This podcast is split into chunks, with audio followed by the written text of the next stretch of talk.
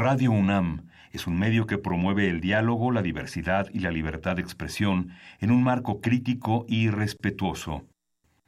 Los comentarios expresados a lo largo de su programación reflejan la opinión de quien los emite, mas no de la radiodifusora. Momento económico. Radio UNAM y el Instituto de Investigaciones Económicas presenta Momento económico. Un espacio para charlar sobre temas económicos que le interesan a usted. Acompáñenos.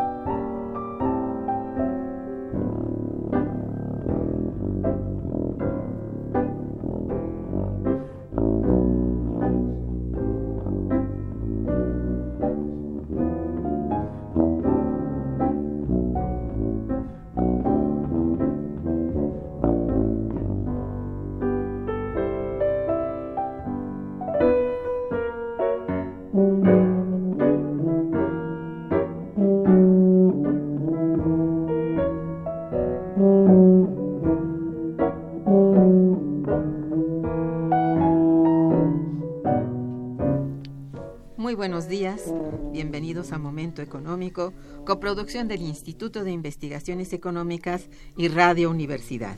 Les saluda Irma Manrique, investigadora del Instituto de Investigaciones Económicas, hoy jueves 18 de enero de 2018. El tema que abordaremos el día de hoy es el impacto económico del transporte público en la Ciudad de México. Para ello contamos con la valiosa presencia de nuestro compañero y amigo, el doctor Ernesto Bravo Benítez. Bienvenido Ernesto, buenos días. Buenos días doctora, buenos días Radio Escuchas. Nuestros teléfonos en el estudio son 55 36 89 89 con dos líneas. Y para comunicarse desde el interior de la República, el teléfono LADA sin costo 01800 505 26 88. La dirección de correo electrónico para que nos envíen sus mensajes es una sola palabra, momentoeconómico.unam.mx. También pueden escucharnos a través de la página de internet www.radiounam.unam.mx. De nuestro invitado. Ernesto Bravo Benítez es doctor en Economía por el posgrado en Economía de la UNAM. Cuenta con maestría en Ciencias Económicas también por la UNAM y licenciatura en Economía por la propia universidad. Es miembro del personal académico del Instituto de Investigaciones Económicas, adscrito a la Unidad de Investigación en Economía Pública. Sus líneas eh, de investigación son Estado y Cambio Institucional, Economía Monetaria, Crecimiento y Desarrollo. Es profesor en la Facultad de Economía de la UNAM, en donde ha impartido materias de economía pública, elección pública, finanzas públicas y de teoría monetaria, cursos de microeconomía en el posgrado de economía de la UNAM y de economía aplicada en las universidades Benito Juárez de Oaxaca, del Estado de México y en la maestría en seguridad nacional de la Escuela Superior de Marina. Ha dictado y colaborado con el Instituto Belisario Domínguez del Senado de la República, tiene publicado un libro en coordinación, La crisis económica mundial, con el Instituto Politécnico Nacional y la Escuela Superior de Economía, y varios capítulos escritos en libros y artículos publicados en revistas nacionales y extranjeras. Un tema que en todo momento resulta importante para toda sociedad contemporánea es el de la movilidad. Es por ello que en el programa del día de hoy nos detendremos a reflexionar acerca de uno de los problemas más importantes en la Ciudad de México, su transporte público. El doctor Ernesto Bravo, nuestro invitado de hoy, se encuentra estudiando el tema y nos acompaña para justamente compartir algunas de sus importantes reflexiones al respecto. Para comenzar con nuestro programa, eh, le pido nos explique cómo entender la economía del transporte y desde cuándo existe este concepto. Claro que sí. Eh, bueno, la economía del transporte es parte de la infraestructura económica. La infraestructura económica dividida en infraestructura social y infraestructura propiamente eh, física. Entre la social tendríamos toda la construcción en educación, en vivienda y en la última estaría incluida la salud, el equipamiento urbano, la inversión hidráulica, la energética, y por supuesto la de comunicaciones y transportes y dentro de esta todo lo relacionado con carreteras y caminos, satélites, puertos, puertos y aeropuertos. Como subdisciplina, digamos que es eh, muy reciente, podríamos ubicarla en la segunda mitad del siglo XX. Sin embargo, ya el propio Adam Smith en La riqueza de las naciones hablaba del término de infraestructura con todos estos conceptos que acabo de mencionar incluso asignaba dicha responsabilidad, su fomento, al Estado. Sin embargo, ya como subdisciplina, tiene una serie de elementos que le han permitido acuerparse finalmente como un campo muy prolífico de estudio, incluso con eh, eh, afinidad con algunas otras subdisciplinas como la ingeniería del transporte. Sin embargo, en términos estrictamente económicos, la subdisciplina se ganó ese lugar en términos de contar con eh, elementos propios que la caracterizan en ese sentido. Algunos de estos es la, contar con una tecnología de producción, esto es una infraestructura y servicios, un input fundamental que tiene que ver con el tiempo de los usuarios, características de los servicios que se prestan en esta, en esta área de la economía en términos de no almacenabilidad e indivisibilidad, inversión óptima, ¿sí? en términos de la infraestructura, la competitividad limitada y, por lo tanto, la necesidad de regulación, efectos de red, externalidades negativas, costos de producción, costos de usuarios y costos sociales, obligaciones de servicios públicos y, por supuesto, infraestructura y crecimiento en unos enfoques, digamos, macro, micro y también de carácter mesoeconómico. Entonces, es una subdisciplina que ya ganó su estatus como tal. Muy, muy desagregada realmente en este momento ya, sí. Bien, ¿cómo ha sido la evolución del transporte público durante, aquí en México, ¿no? Durante los últimos 17, años del siglo. Mm, sí, ya de esta famosa línea B, a fines del siglo XX, 1999, con una línea que incluso llega al Estado de México y se complementa con la línea dorada que fue eh, en octubre del 2012, también eh, recientemente inaugurada. Digamos que el metro viene a ser el elemento de transporte masivo eh, público más importante y el que de alguna manera, bueno, finalmente marca las directrices en términos de transporte y movilidad en la Ciudad de México. Eh, es finalmente un, un eh, elemento dentro de otros medios de transporte, entre los que encontramos el tren ligero, que ha sido objeto de modificaciones, eh, aunque no ha podido crecer mucho su infraestructura, también se han modernizado los carros.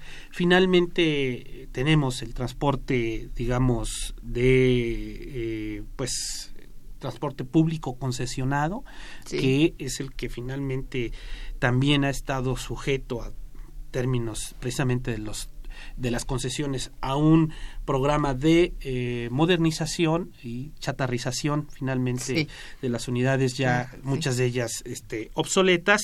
Y bueno pues también tenemos el trolebús que fue un medio de transporte muy importante que este ya data desde principios del siglo XX que sigue teniendo todavía 12 rutas y que si bien es si bien es cierto no ha sido objeto de una modernización mucho muy importante pues sigue cubriendo áreas importantes de transporte en la Ciudad de México. Sí, cómo no. Y bueno, eso es en términos de transporte, pero también tendremos, por ejemplo, pues eh, todo este confinamiento, ¿verdad? De carriles para lo que tiene que ver con el Metrobús, el que ya contamos también a partir del pues, primer sexenio del siglo este 21 contamos con la primera línea en este, tiempos de la administración del licenciado López Obrador y ahorita ya se cuenta con seis líneas, una séptima más que está finalmente este, a punto de concluirse y que, bueno, pues es innovador, es un concepto que se importa de Colombia, ¿verdad? Y pues eh, confina su carril de, de circulación y se ha complementado con otro carril de eh, confinamiento que tiene que ver con los ciclistas, ¿no? Sí. Eh, ya hay, que por cierto, la, la infraestructura urbana no estaba muy preparada para eso No. y ha creado sus problemas. Sí, porque finalmente le compitió, Claro. ¿no? No había el espacio suficiente Exacto. y o implicó finalmente sacrificar uno de los carriles a una situación muy compleja, porque la Ciudad de México no nada más tiene un problema de transporte, también tiene un, trans- un problema de vialidad. Exacto. No tenemos espacios para hacer crecer las vialidades. Cierto. Y finalmente, pues también eh, el uso intensivo del carro, pues no, eh, y el crecimiento del parque vehicular obligan a optimizar esa limitada infraestructura Sí. eh, de transporte y de vialidad. Sí, es cierto. ¿Puede decirse entonces que en estos momentos nuestra ciudad cuenta con una infraestructura óptima? No, no, de ¿verdad? ninguna manera. La, bueno, la Ciudad de México en realidad es parte de un conglomerado más, más, más grande, que es la zona metropolitana del Valle de México, ¿no? Sí. Que cuenta finalmente o que integra las delegaciones de la Ciudad de México, pero también a 18 mun- municipios eh, conurbados, Sí. que en total, eh, pues, eh, en ella viven cerca un poco más de 20 millones de habitantes, los cuales realizan 30.7 millones de viajes, de los cuales el 73% se hace en transporte público e invierten de 3 a 5 horas en movilizarse, lo que en términos monetarios implica gastar para quienes utilizan sobre todo el transporte público al año un promedio de cerca de 26 mil pesos. ¿Eh? Es decir, un 28% más que lo que, lo, lo que el gasto en el que incurren los automovilistas que llega a ser cercano a los 19 mil pesos. Sí. Es decir, es más caro finalmente el transporte para quienes no tienen automóvil. y Yo creo que sí. utilizan, Fíjate, Y qué eso, cosa, ¿no? Es contradictorio, es pero contradictorio y Ajá. finalmente implica un desincentivo, ¿no? Para el uso del transporte público y un incentivo para el automóvil. ujú. Eh, hay, por ejemplo, el Instituto Mexicano de Competitividad nos dice que eh, los deciles de bajo ingreso llegan a gastar hasta el 50% de su ingreso en transporte, provocando 3.3 millones horas al día, ¿no? Una pérdida de 3.3 millones horas al día con un valor monetario cercano a los 33 mil millones de pesos perdidos, pérdidas que se, eh, bueno, se explican en función del congestionamiento vial. Eso nos habla de que no tenemos finalmente una infraestructura óptima, Idónea, ¿verdad? idónea, Ujú. y lo que sí tenemos es un crecimiento tremendo Sí. del parque vehicular. Sí. Entre, mil, entre 2005 y 2000, eh, entre 1995 y 2005, Ujú. el parque vehicular, bueno, pues podríamos decir que creció en cerca del 45%, ¿no? Mientras que entre 2005 y 2015 el crecimiento fue cercano a los 160%. Eso de hace- pronto fue una explosión, fue una ¿verdad? explosión. Pasamos Mm. de tener 3.7 millones de vehículos en 2005 circulando en la zona metropolitana Sí. a 9.5 millones a 2015. Pero más o menos entre 400 y 400 mil 450 mil vehículos se suman al año Ay, a este sí. a este escenario, a este parque vehicular, de tal manera que ahorita ya estaremos rondando la cifra de 10.5 millones de vehículos circulando en la zona metropolitana del Valle de México. es, es un, realmente es una cantidad tremenda. Es- Eh, sí. Y la Ciudad de México, bueno, esta zona metropolitana sí. concentra el mayor crecimiento del parque vehicular. Sí. Hasta 2005 contábamos con el 16% del parque nacional. Ahorita ya contamos con el 23.6%, Ah, casi una cuarta sí. parte, ¿no? Entonces, Es un crecimiento es desorbitado. tremendo y el mismo problema que tenemos en la Ciudad de México lo tiene la zona conurbada, es decir, no tenemos la posibilidad de ampliar Mm. Exacto. vialidades para darle cabida a este y bueno, a este crecimiento vehicular que lo que muestra también es finalmente la pues, si no el fracaso, a lo sumamente limitado que han estado las políticas de transportes en la zona metropolitana, ¿no? Porque si estas fueran eficientes, no tendríamos un crecimiento tan espectacular del parque vehicular. Ciertamente. Bien, estamos pues en un momento económico conversando con el doctor er-, Ernesto Bravo sobre el impacto económico del transporte público en la Ciudad de México. Vamos a hacer un breve corte musical y regresaremos. Quédense con nosotros. Está escuchando Momento Económico.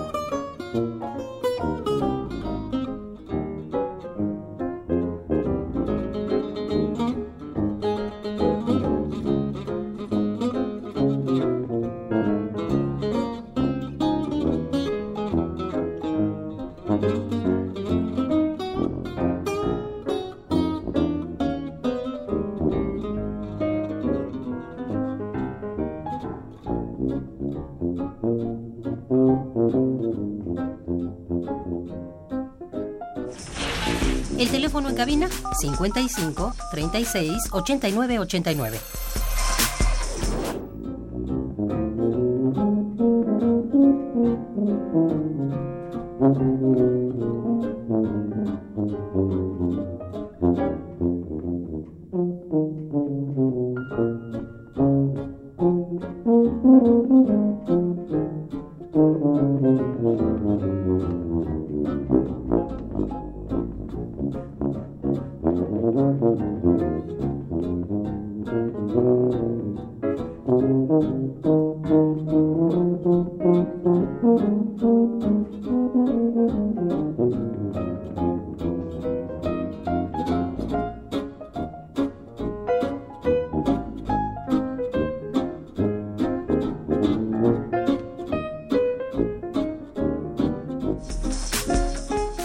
En Momento Económico.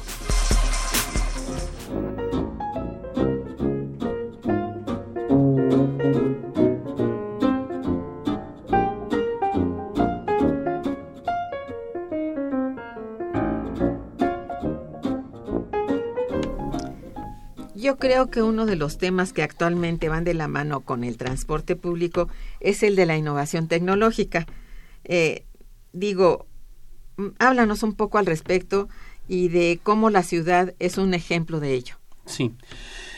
Ciudad y transporte pues han estado finalmente, híjole, desde el Renacimiento muy ligadas. Sí, ¿verdad? El transporte ha revolucionado a las ciudades y las ciudades han revolucionado al transporte, ¿no?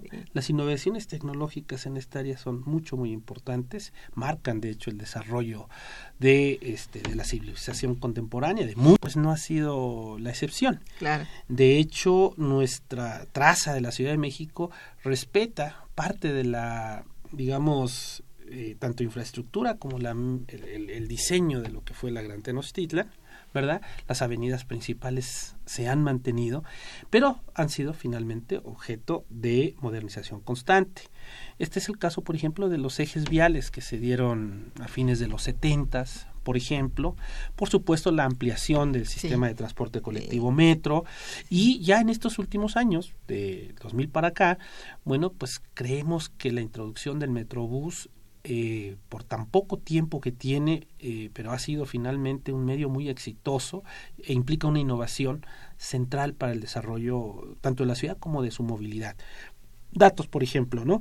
El transporte colectivo metro, ¿no? Eh, finalmente mueve cerca del 25% del transporte de pasajeros en la ciudad, el transporte público concesionado cerca del 56, un poquito más del 56%, el tren ligero, bueno, pues ya estamos hablando de un 8.84%, los taxis cerca del 5%, el trolebús 1.49%. Estos eran medios de transporte ya presentes antes de que entrara el, Metrobús, pero ya en estos últimos años el Metrobús ya está moviendo cerca del 5% de la población total. ¿no? de pasajeros en este, la Ciudad de México, lo que habla de una innovación interesante. Y en términos tecnológicos, bueno, pues hay mucho que, hablar. Por ejemplo, ¿no? Eh, la revolución que hubo de la tecnología a fines de los 60 y de los 70 en términos de la informática y del desarrollo eh, en términos de la petroquímica implicó la creación de nuevos materiales. ¿no? Entonces la informática y la creación de materiales plásticos eh, impactaron directamente al transporte. ¿No? De tal manera que no explicamos el transporte en la actualidad en sus múltiples modalidades sin el impulso que le dieron, digamos, este tipo de nuevos materiales y también las innovaciones tecnológicas. Por ejemplo, no explicaríamos el concepto de transporte con base en, Uber o en Cabify mm. sin las plataformas este, informáticas que lo, que lo sustentan, ¿no? que son de última generación y que, bueno, pues se complementan con las carreteras inteligentes, los automóviles inteligentes. Entonces, este es un área en donde se explota mucho la innovación tecnológica.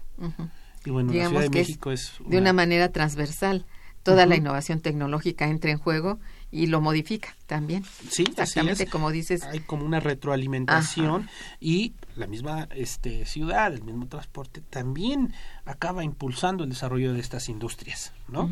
Entonces se, dan sinergias eh, positivas y bueno, pues no se diga en términos del ahorro de combustible, ¿no? O sea, los eh, vehículos híbridos o completamente eléctricos, ¿no? O estas innovaciones en los motores de combustión interna a fin de optimizar, ¿verdad? El eh, uso del, del del, combustible, eh, digamos, eh, permitiendo que más kilómetros por litro puedan ser este, utilizados, pues hablan de toda esta innovación, todo este proceso tecnológico que está detrás del transporte. Y más que habrá, porque realmente la, la pérdida de pie, de, digamos, del, del, de la gasolina tiene que ser sustituida. Es decir, las fuentes alternativas de energía tienen que entrar en funciones y con ellas pues toda esa innovación de que estás hablando, ¿no? Los combustibles fósiles para entidades como la Ciudad de México ya no son recomendables porque finalmente, lo vamos a ver más al rato, eh, generan efectos externalidades secundarias que por las características geográficas de la Ciudad de México, pues hacen cada vez más prohibitivo el uso de, los combustibles fósiles y la necesidad de su superación por eh, vías no contaminantes, ¿no? Efectivamente, sí. Bien, ¿cuáles, de qué manera mides o cuáles son los parámetros, parámetros que ofrece la economía para poder diagnosticar si el transporte es eficiente y productivo? Sí. En este caso, ¿no? Son dos conceptos, tanto la productividad como la eficiencia. La productividad se puede este, diagnosticar a partir de la productividad media, ¿no? Esto es, por ejemplo, el número de unidades autos producidas por cada unidad de input utilizadas por ejemplo, el número de viajes por productor o conductor, ¿no? O vehículo. Eh, y bueno, estos son datos así finalmente muy gruesos. La eficiencia tiene que ver ya con un concepto que tiene que, eh, que ver con el nivel con el que se utilizan los insumos para eh, fabricar el, el, el, output. Es decir, la función de producción nos estaría diciendo qué tan eficiente es el uso de los eh, insumos escasos en la producción de este tipo de bien. Y bueno, finalmente, hay una serie de indicadores, por ejemplo, los indicadores de productividad, que se basan en la construcción de ciertas razones outputs con relación a los inputs, indicadores de eficiencia, en costos, miden, por ejemplo, la relación entre los inputs, trabajo, capital, equipo móvil y energía, y la producción realizada, por ejemplo, horas vehículo, plazas kilómetro, capacidad kilómetro, indicadores de efectividad, en costos que miden el consumo de servicios, por ejemplo, los pasajeros, pasajeros kilómetros sobre gastos operativos, toneladas kilómetros sobre consumo de combustibles, indicadores de efectividad de servicios que se utilizan para valorar hasta qué punto la sociedad consume los outputs generados por las actividades del transporte.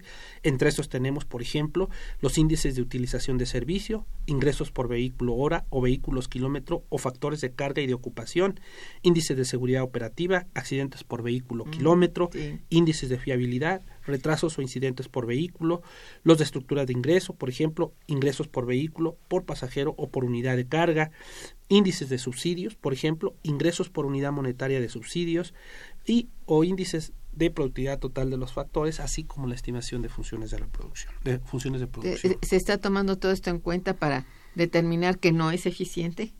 Así es, finalmente, por lo que habíamos comentado, no tenemos, eh, y ahí son varias las razones que explicarían la ineficiencia en el transporte específico para la Ciudad de México y también el problema de la fijación de los precios. ¿no? Exacto. El problema de la fijación de los precios, pues que tendrían que estar acordes con el costo marginal en un escenario de competencia perfecta.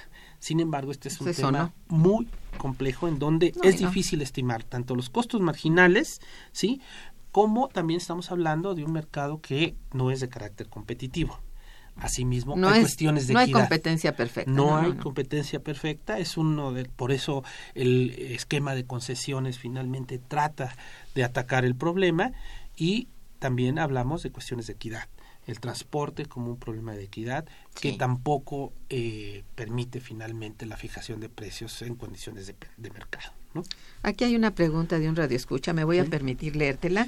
Es del señor Gabriel Gutiérrez, quien te felicita y felicita al programa. Gracias, señor Gutiérrez. Dice, ¿por qué el transporte público en el Estado de México es más caro que en la Ciudad de México? Bueno, por los subsidios.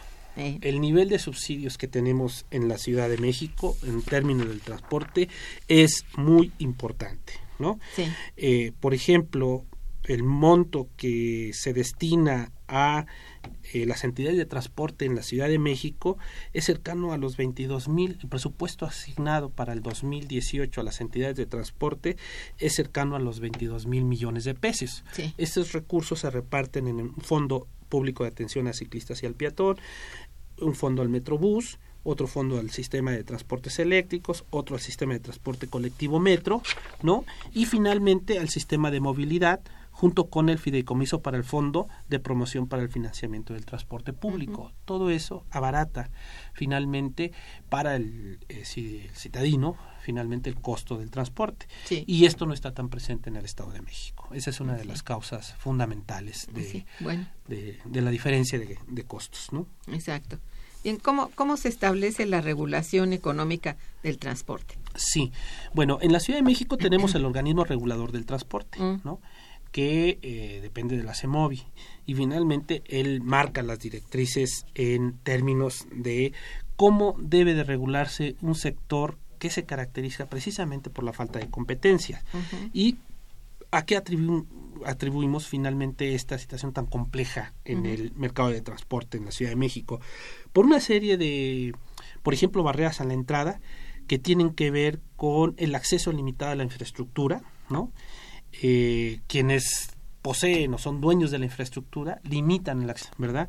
Y, por ejemplo, utilizan otro tipo de elementos como el uso anticompetitivo de frecuencias o tarifas, mm. hay acuerdos colusivos, reparto de rutas o zonas geográficas, mm, utilización estratégica de los agentes de viajes, manipulación de los sistemas de información sobre la oferta disponible de un determinado servicio y también hay limitaciones de la competencia por interés social en, términos, por ejemplo, de la competencia destructiva. Hay sectores en donde la competencia puede ser destructiva del mercado, ¿no? Entonces, eh, compiten tanto por bajar los eh, costos que acaban destruyendo finalmente la actividad en perjuicio finalmente de la colectividad. Entonces el Estado servicio, ahí ¿verdad? tiene que eh, fijar parámetros para que esa competencia no sea destructiva. Yo lo hemos visto con eh, la competencia de taxis, microbuses o entre las propias líneas, las rutas, ¿no? Sí. Todo eso se presta más o se presenta más en el, en el sistema concesionado, de transporte concesionado, Sí. donde se da esa pugna y bueno, eso es causa de accidentes, de, eh, bueno, pues, inseguridad en el servicio, eh, elementos que tienen que estar siendo regulados por esta entidad. Y bueno pues también tenemos el famoso monopolio natural no Mm. que eso implica finalmente que el estado ante una caída de los costos verdad que hace que se desplace a los competidores y se erija el monopolio natural, pues tenga que pasar a regularlo para acercar tanto el precio o la producción a un escenario cercano al de la competencia perfecta en términos de precios, ¿no? Que sería el Sí. ideal, pero que bueno, nunca vamos a llegar finalmente porque es una actividad muy oligopolizada. Sí, ciertamente. Este es el gravísimo problema en casi todos los sectores, ¿verdad? en casi todos los sectores. Bien, este, bueno, vamos a hacer un breve puente musical y regresaremos. Está escuchando Momento Económico por Radio UNAM.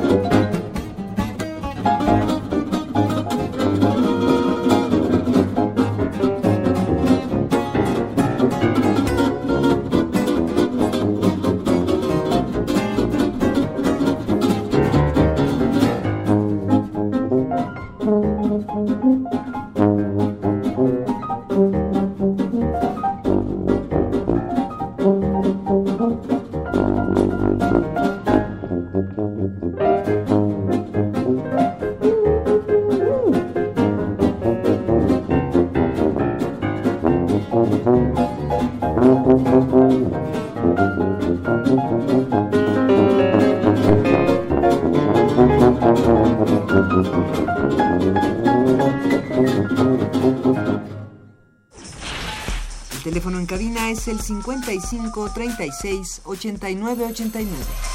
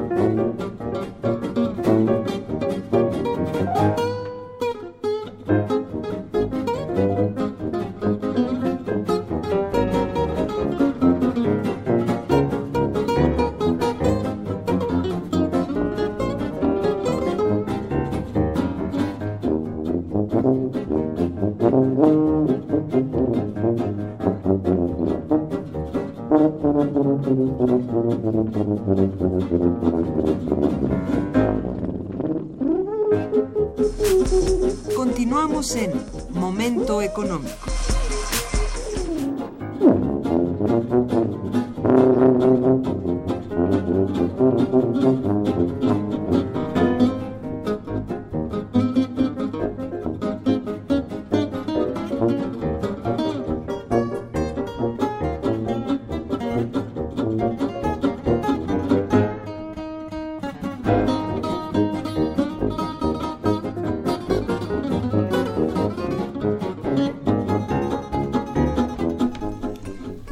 ¿Cuáles, a tu modo de ver, son los principales problemas que se derivan de la congestión de las carreteras? Uy, son múltiples los problemas. A final Sí. de cuentas, pues tenemos la pérdida de horas hombres. Ya hablamos Sí. con el costo económico que esto implica.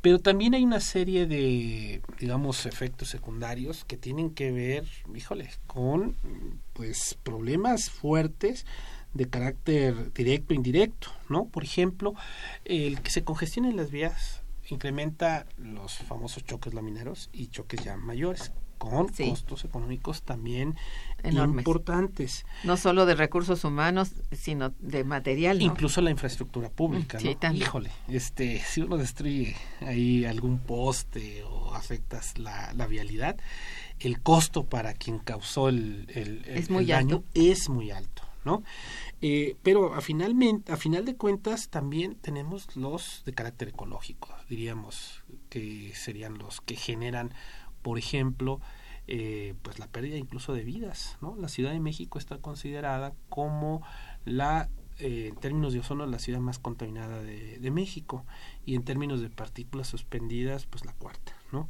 y bueno pues el transporte y el congestionamiento vial son detonadores de este tipo Sí, claro. de, situaciones, ¿no?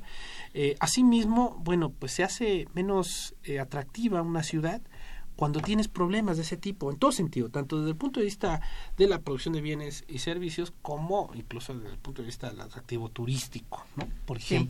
Ejemplo, chin, eh, pueden decir los turistas, "Oh, es una ciudad ahí donde los traslados son altísimos, vamos a estar sometidos a, Sí. a niveles de contaminación altos. Es decir, hay muchos, eh, hay muchas consecuencias de tener ya una ciudad en términos, digamos, de su capacidad llegando al límite, ¿no? En términos de transporte. y Sí, de sí, se necesita una reestructuración. verdad, completamente, completamente. Mira, tengo varias llamadas, quisiera irte las dando. Sí, pues, sí, sí. porque están y apenas nos va a alcanzar el tiempo. Sí, sí. Marcelo Alonso también te felicita y dice el transporte en la zona metropolitana es pésimo. Eh, ¿Por qué no se hizo una consulta para ver si se hacía o no el carril de las bicicletas? Eh, dice ya que los espacios son reducidos y con esto más se han reducido. ¿Y qué ha impedido la ampliación de las líneas del metro? Esas son dos preguntas que plantea don Marcelo Alonso. Bueno, este, el tema de transporte y vialidad debe ser un tema democrático. Y sí tienen ya las autoridades que someter a consulta, a además debe haber estudios, ¿no? De factibilidad y de eh, este, eficiencia para unas para decisiones de ese tipo, ¿no? Claro. Con relación al metro, el gran problema con el metro, o sea, se tiene el plan maestro del metro que no se ha podido con- concluir. Ajá. Eh, Eso es importantísimo. Eso es muy importante porque fue propuesto incluso esta línea dorada. El trazo del plan en el plan maestro no corría por Tláhuac. Era un porque se conocía que era un área lacustre que no facilitaba el construir en, ese, en esa región una línea del metro, ¿no? Se sesgó y por eso tenemos ya los problemas, por ejemplo, que estamos viviendo en esa línea. Entonces tenemos que respetar el plan eh, maestro, pero también el problema es de que el metro es, eh, cada kilómetro de construcción es carísimo. Por ejemplo, en 2018, el subsidio que se da a los transportes en términos monetarios llega a cerca de 13 mil millones de pesos para todos los transportes. Pero de estos 13 mil millones de pesos, el 75% de ese subsidio se va al metro. ¿no? Y entonces el recurso de subsidio se está destinando a la operación, ¿verdad? Y al mantenimiento. Pero no hay liberación de recursos para continuar con las nuevas líneas o para cerrar los tramos y hacer las correspondencias respectivas. Entonces, tenemos líneas que ya no convergen en términos de, eh, de digamos, unirse con otras más acorde a lo que el plan maestro del metro este establece, tenía previsto. Tenía previsto. Entonces, el no haber respetado el plan maestro y los altos costos hacen que el metro, bueno, finalmente no pudiera extender su capacidad y en lugar de eso se este se sustituyó o menos se le mandaron recursos al Metrobús. El Metrobús pues es más barato en ese sentido, pero bueno, también tiene problemas secundarios, por ejemplo, sigue utilizando transporte este combustibles fósiles, ¿no? Que es algo que el metro incluso ya este hay una propuesta en la parte del bordo de la Ciudad de México para utilizar una empresa toda esta basura que genera la Ciudad de México. Ah, el bordo de Xochiaca. El bordo de Xochiaca y transformar finalmente esos residuos, quemándolos en energía que se va a convertir en energía eléctrica para movilizar al metro. ¿no? Ah, Entonces, este, bueno, el metro pues sigue siendo un área muy importante, pero pues necesitamos eh, liberar recursos para hacer crecer las líneas. Eso es. Don Francisco Carazas eh, también te felicita y dice, la nueva línea del Metrobús de reforma causaría más problemas, ya que hay horas en que es un desastre y con un carril menos esto se complicaría, ¿no? De hecho, fue motivo de una controversia. Sí. Este, se paró un, tiempo la obra porque además afectaba a una que es el mismo criterio o la misma crítica que se hizo con relación al Metrobús que iba sobre insurgentes. Es decir, este alteran eh, vialidades importantes o centrales, ¿verdad? Que además este, son muy bellas. ¿no? Pues sí. Entonces rompes con el paisaje arquitectónico, eh, pero bueno, por otra parte, pues también sustituyes, ¿verdad? Eh, en la avenida de Insurgentes circulaban miles de metro, de pues este microbuses, combis y, y también congestionaba. Entonces esto debe de ser motivo también de consultas públicas, ¿no? Esa línea, la famosa línea 7, pues tuvo que haber sido este consensuada, ¿no? Y haber sido objeto de estudios no solamente en términos de su factibilidad técnica, sino también en términos estéticos y de movilidad. Sí, una planificación una planificación completa, porque además esas avenidas están consideradas una especie de patrimonios culturales, ¿no? Entonces no se pueden alterar así eh, digamos, sin un sustento, una justificación de, detrás. También el señor Aurelio eh, García te felicita y al programa, gracias. Dice, ¿puede el invitado dar un teléfono o correo electrónico, por favor? Claro que sí, es ebravoventes, arroba Punto, ebravoventes. ajá, seguido, arroba yahoo.com.mx. Muy bien.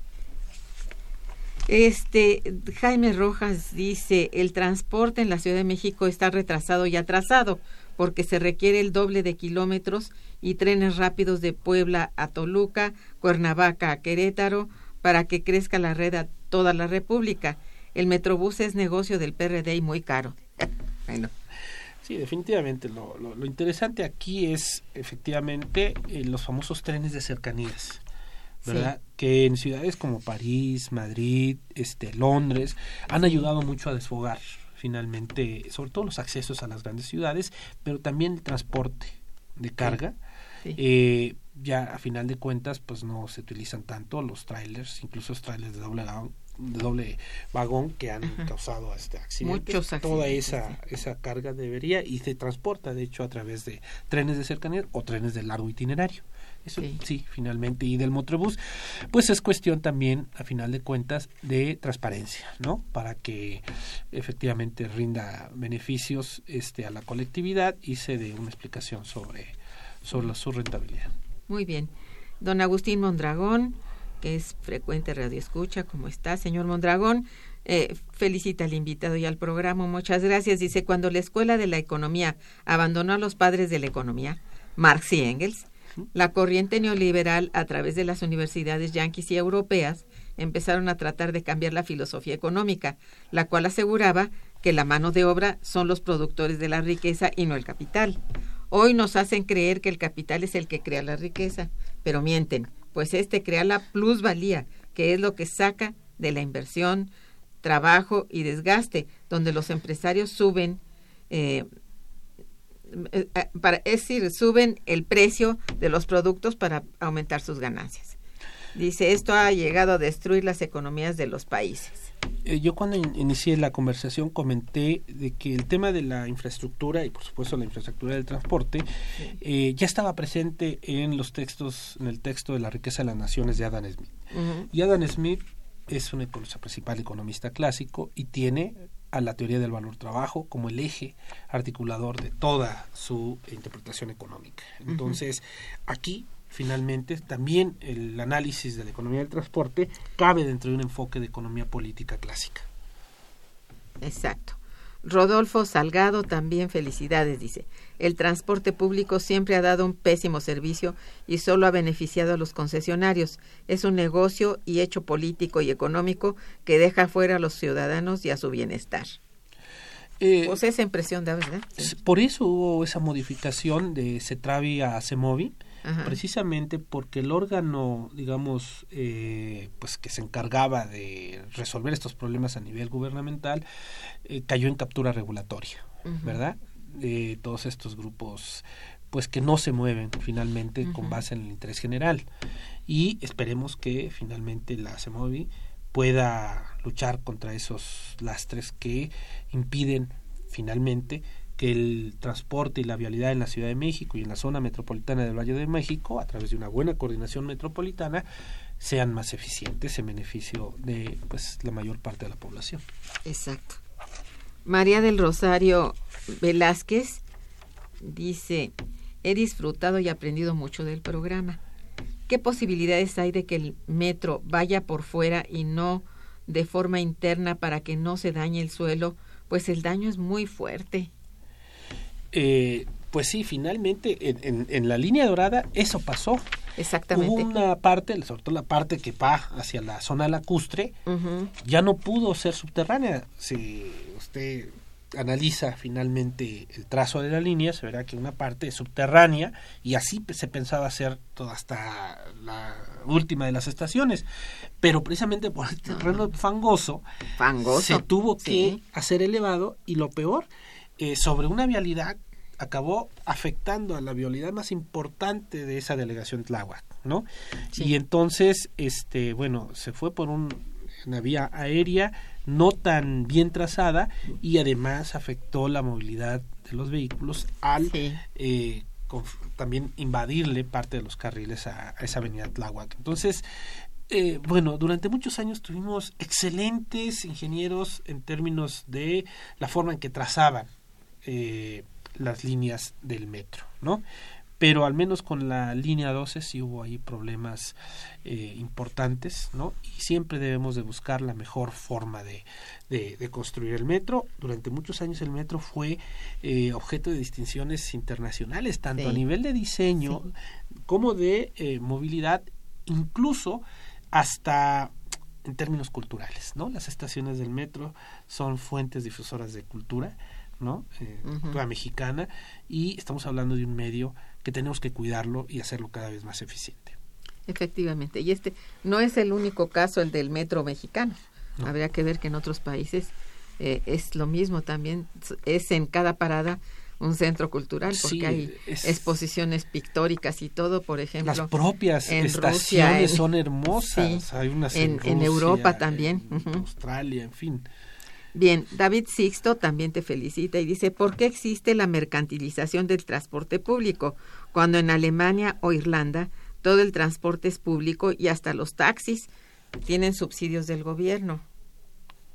Bueno, fi- finalmente por eso, porque hablamos de una actividad que este pues no puede regirse bajo los principios de la competencia perfecta por el tipo de servicio, ¿no? Sí. La indivisibilidad Sí. eh, y la inalmacenabilidad del bien, ¿no? Eso lo hace muy complejo Sí, y se presta mucho a la digamos eh, proliferación de estructuras oligopólicas sí. que llevan a que el Estado tenga que regularlo. ¿no? A través de varias vías de, de regulación.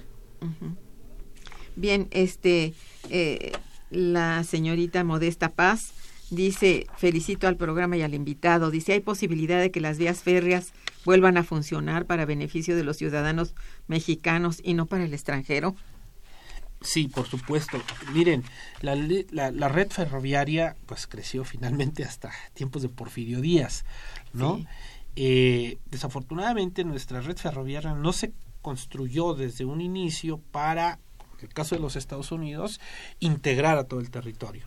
Las dos líneas troncales lo que hacían era conectar el centro del país o la Ciudad de México con el norte de los Estados Unidos. Entonces, el ferrocarril pues finalmente se construyó con ese fin. Pero, pues tenemos la oportunidad y además en Europa, en Asia, los propios Estados Unidos que van un poco rezagados en ese sentido, ya han vuelto a descubrir, ¿no?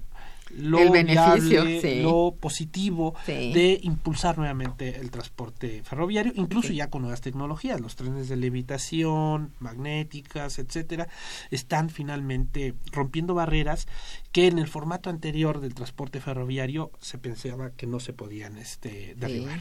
Hay Y- que ver el caso de Japón y, bueno, de otros países que tienen esos adelantos maravillosos, ¿no? Sí. México mismo que está siendo considerado para un eh, transporte innovador a partir de una cápsula que va eh, supuestamente a conectar a la Ciudad de México con la ciudad de Guadalajara en un tiempo récord, media hora, menos de una hora, ¿no? Una cosa Bien, sí. tremenda, pero bueno, eso es de lo que El viene. señor Morales dice, ¿puede el invitado hablar del Instituto Belisario Domínguez?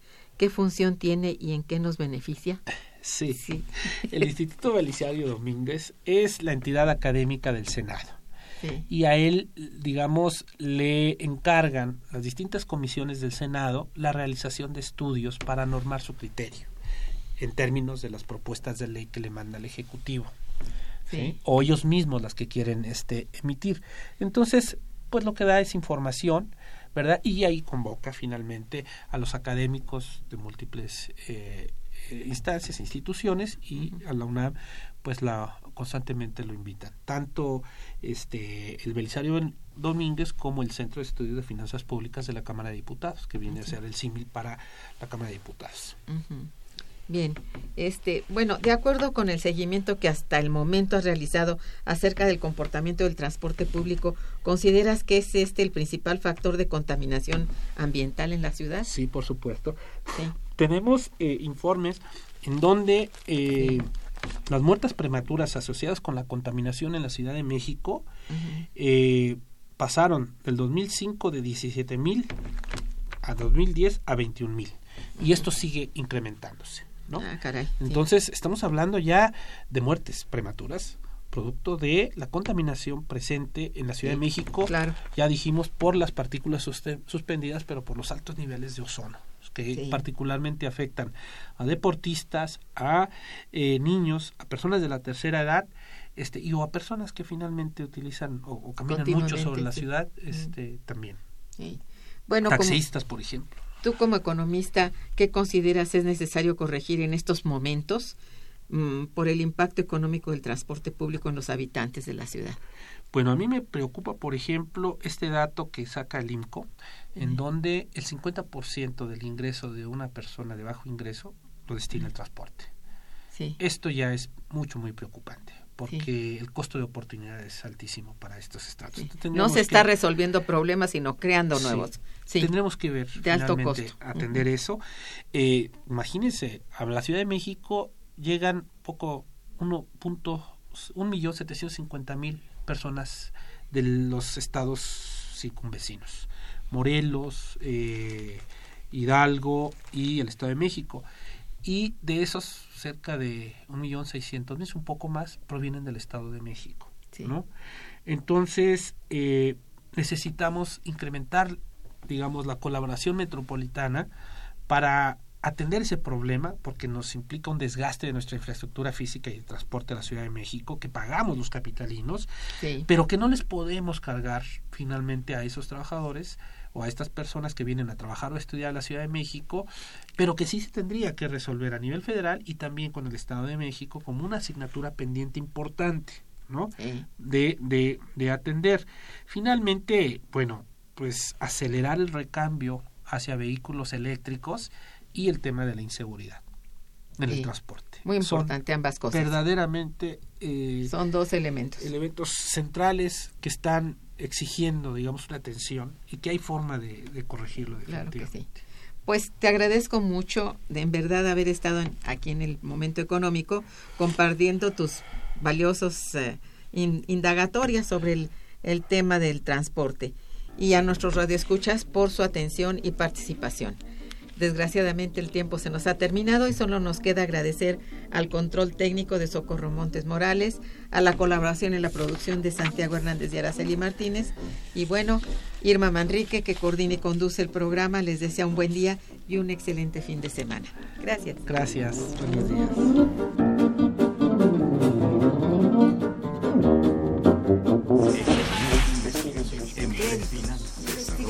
Momento económico.